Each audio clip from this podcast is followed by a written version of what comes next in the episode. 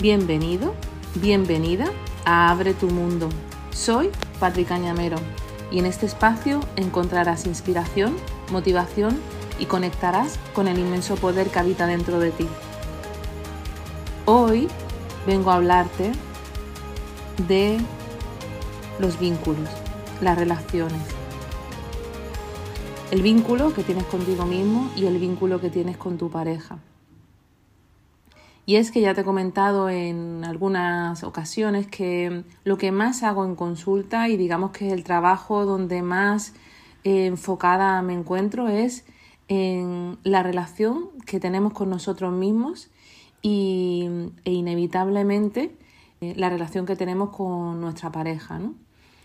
La mayoría de las personas vienen por temas de conflictos de pareja cuando detrás de todo esto no hay más que el conflicto de la relación que tienes contigo mismo. Entonces al final lo que trabajamos en, en la relación con nosotros. Fruto de mi propia búsqueda de tantos acompañamientos, porque en realidad en las consultas lo que vienen para todas las personas que hacemos acompañamiento son espejos de nuestra propia vida, ¿no? Y he ido creando como una mirada, una serie de reflexiones y y casi que una sistemática, ¿no? Con todo lo que he ido aprendiendo. Y es eso lo que quiero compartir contigo. Ayer en una conferencia preciosa que me compartieron sobre el amor de pareja, decían una frase, el vínculo es el lugar donde se desarrolla el alma. Y la siento una verdad muy profunda porque realmente cuando nos vinculamos es cuando podemos vernos en ese espejo que es el otro para nosotros y podemos darnos cuenta de cuánta de todo lo que hay dentro de nosotros, ¿no? Se dice que tú vas a encontrar tu paz cuando empiezas a conocerte a ti mismo, pero aparecerán los fantasmas cuando empieces a vincularte con otra persona. Entonces, para mí, la premisa para empezar a tener un vínculo con un otro es empezar por conocerte. Ninguno hemos hecho esto y nuestras primeras relaciones han sido desde no saber ni quién soy. Entonces, desde ese adormecimiento vivimos pidiéndole al otro que nos dé aquello que no sabemos ni que queremos, porque si no nos conocemos, imagínate qué vamos a pedirle al otro si no sé ni lo que quiero. Y, y el otro a nosotras, ¿no? A nosotros. Y, y, te cuento que cuando una persona llega a mi consulta, lo primero que hago es explicarle esto que, te voy a contar, ¿no? Es el recorrido de una mirada desde antes de llegar a este mundo y, y, el resto de tu vida, todo lo que te ha ido programando para empezar con la desprogramación para crear una nueva realidad. Empezaríamos a mirar todo lo que tiene que ver con tu árbol genealógico, la historia de tu clan, cuáles han sido las historias de los miembros del clan con los que tienes alguna conexión y especialmente si estamos hablando en temas de pareja, cómo han sido, cómo se han vivido las relaciones de pareja en tu clan. Porque vivimos, como ya te he comentado en otras ocasiones, copiando o reparando las historias de aquellos miembros del clan con los que tenemos algún tipo de conexión. Se me ocurre contarte algunos casos porque sé que, sé que en este episodio te van a caer fichas que le llamamos nosotros, va a caer una información nueva que hasta ahora es probable que no hayas visto. Acompaño a personas que han venido a mi consulta porque viven situaciones en las que hay maltrato y no hay más que mirar más arriba en el árbol o bien a, normalmente son los padres, los abuelos, las abuelas las que han sido maltratadas y están copiando esa historia de maltrato o justamente lo contrario, reparando. Y la manera de reparar es evitar tener una relación de pareja, protegerme de los hombres, porque los hombres son malos. Se ha quedado en el inconsciente familiar que los hombres son malos, con lo cual me voy a proteger de esos hombres. Te hablo muy en femenino porque casi todas las personas que acompaño son mujeres, pero igualmente tendría esta aplicación en los hombres.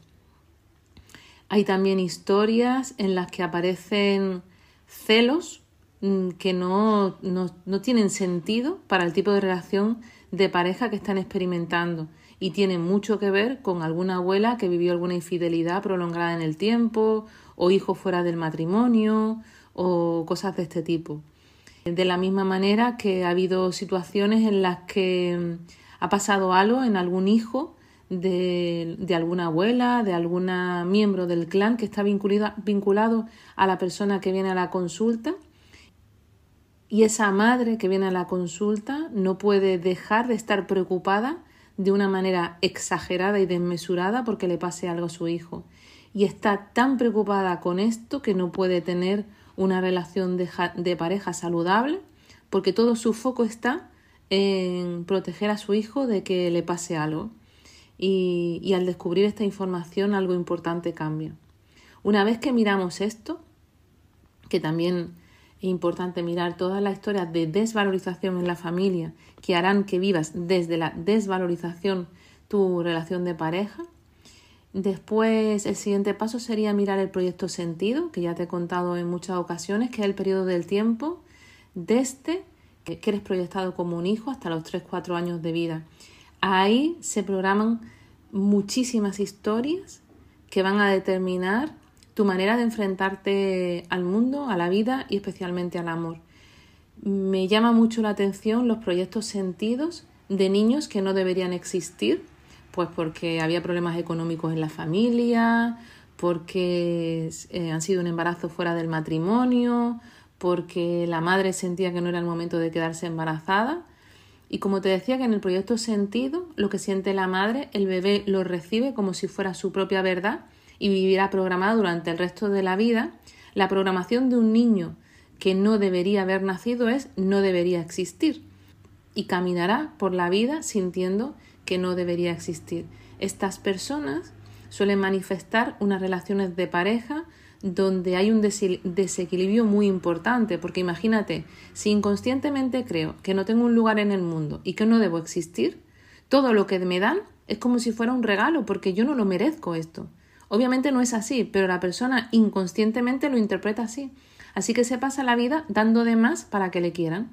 Y por supuesto eso es llevado a los vínculos y aparecen estas relaciones de pareja, que de estas he acompañado multitud de ellas, en las que eh, la persona que tiene este proyecto se pasa el tiempo dando, dando, dando y recibiendo migajas y quedándose en relaciones absolutamente desequilibrada, sintiendo que no hay nada mejor para ellos.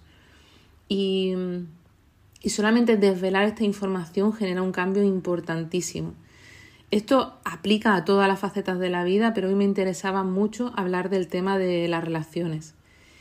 Porque observo tanto sufrimiento alrededor de las, de las relaciones que espero que hoy te dé cierta claridad para, para empezar a manifestar otro tipo de relación o generar cambios en tus relaciones.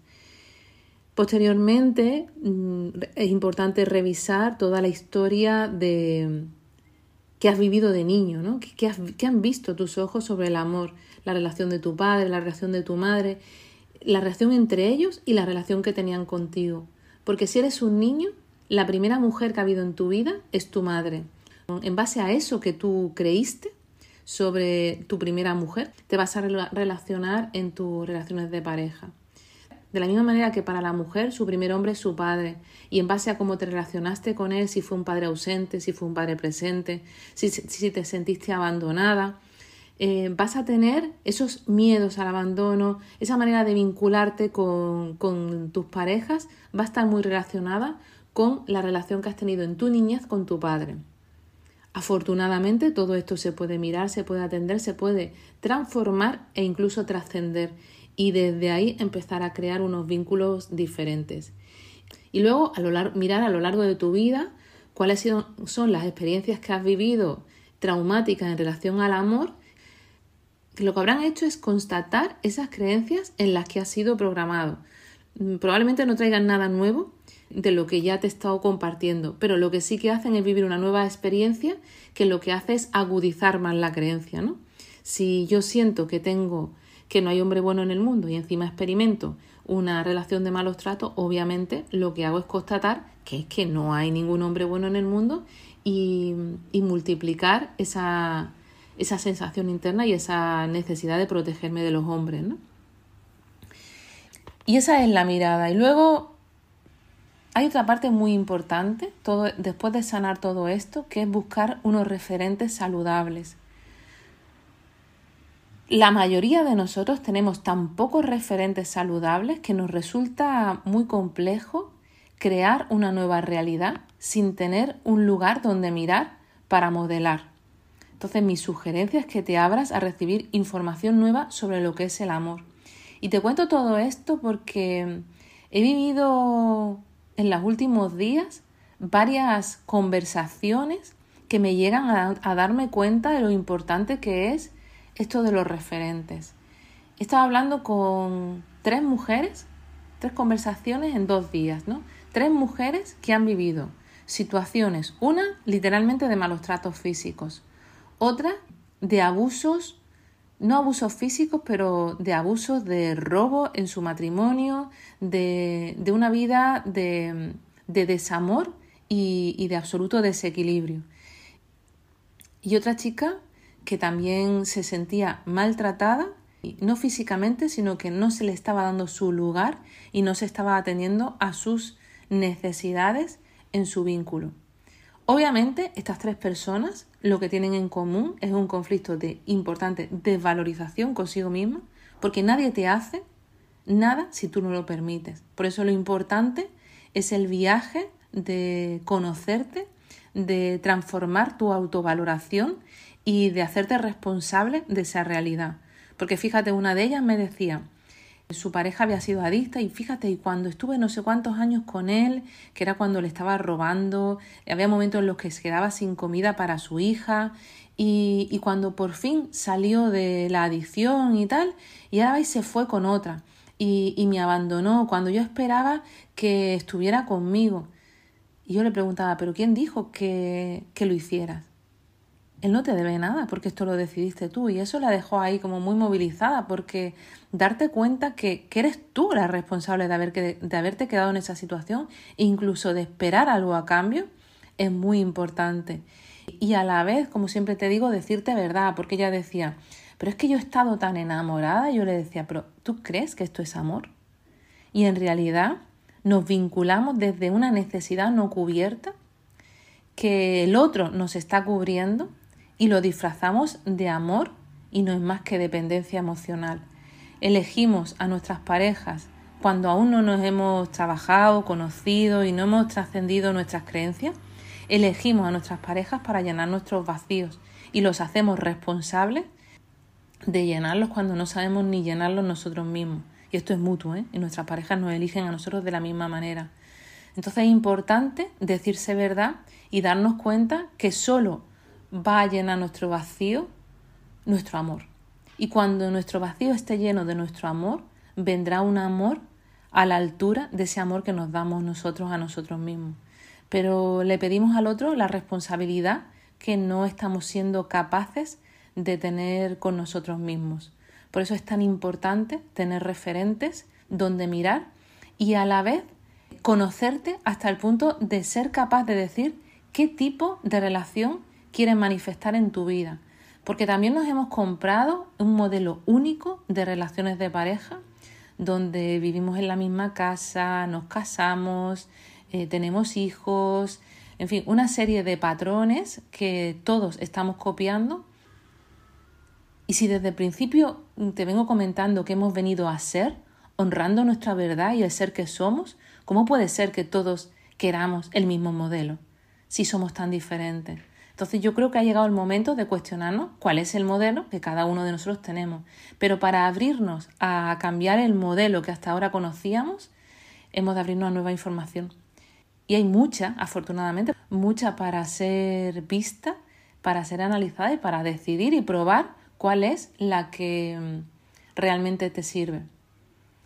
Así que esta es la reflexión que te dejo para hoy. Estoy segura que esto te ha movilizado porque Pocas personas no tienen algo con el tema de pareja. Más adelante te hablaré de los espejos, de el regalo tan inmenso que hay detrás de tu pareja, que te permite hacer de espejo de ti misma y darte cuenta que todo eso que tú estás pidiendo y exigiendo al otro no es más que aquello que tú no te das a ti mismo.